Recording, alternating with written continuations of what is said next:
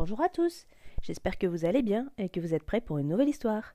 Allez, installez-vous, je raconte. Adieu, Tétine. Depuis longtemps déjà, Corentin vivait avec sa Tétine. Il s'endormait avec elle, se réveillait avec elle, se promenait avec elle. Jamais il ne la quittait, sauf pour manger, bien sûr.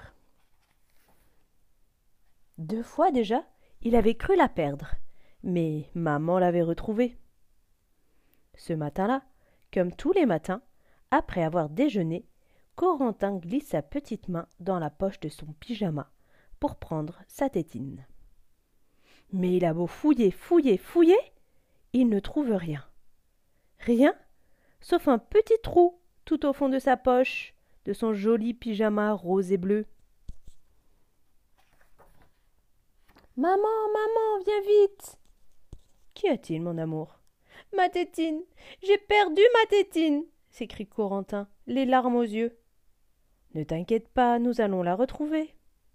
Maman la cherche partout, sous les chaises, sous le lit, dans les placards, sous les fauteuils.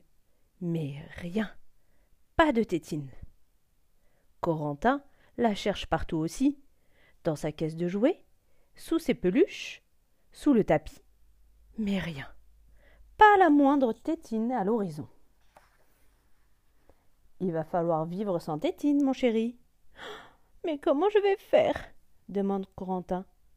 Désolé, je n'y arriverai pas. Mais si, tu vas voir, c'est facile, le rassure maman.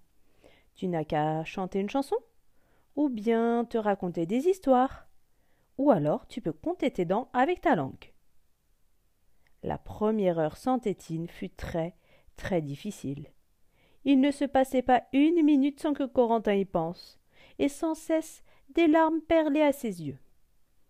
Il avait beau mettre son pouce dans la bouche, ce n'était pas pareil. Il eut soudain une idée. Il avait vu quelques copains qui n'avaient pas de tétine, mais un mouchoir ou un bout de tissu. Je vais essayer, se dit-il, tout content d'avoir trouvé une solution. Il essaya donc avec un mouchoir, sa copine Sylvia. Mais bon, c'est pas mieux que le pouce. Peut-être que mon mouchoir n'est pas assez grand, pense-t-il. Je vais en prendre un à papa. Il court vers l'armoire, grimpe sur une chaise et prend le plus grand des mouchoirs. Après un ou deux essais, il dut se rendre à l'évidence. Ce n'était pas tellement mieux. Peut-être que le mouchoir, de papa n'est pas assez grand, pense-t-il. Je vais prendre un torchon.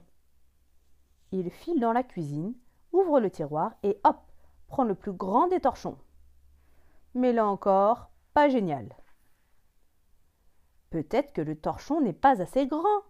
Je vais prendre mon drap.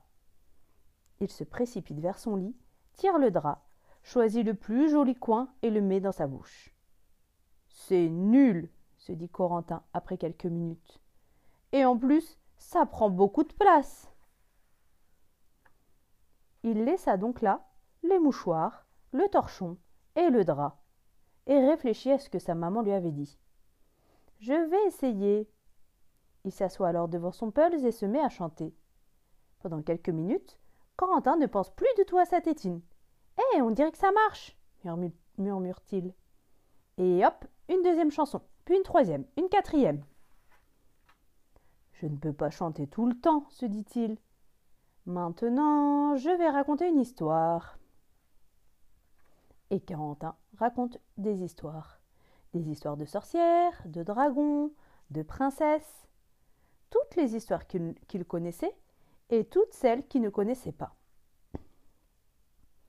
Je ne peux pas du tout passer mon temps à me raconter des histoires, se dit-il. Maintenant, si je comptais mes dents avec ma langue. Et Corentin, tout en jouant, compta ses dents.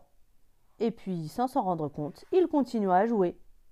Il empile les cubes, fait des galipettes avec son nounours, joue aux voitures. Corentin, à mon chéri, dit soudain maman. Déjà? dit Corentin étonné. Oh Qu'est-ce que c'est? Ma tétine s'écrie-t-il en apercevant sa chère tétine coincée derrière la porte. Il se précipite, la ramasse.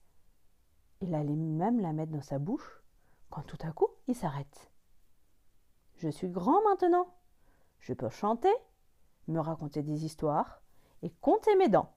Allez, fini tétine, fini le pouce, les mouchoirs, les torchons et les draps. Je peux rigoler, chanter, faire des bisous. Et en plus, ma tétine ne tombera plus. Allez, hop Corentin le Grand jette sa tétine à la poubelle. Et voilà, une histoire bien instructive. Bonne journée à tous et à bientôt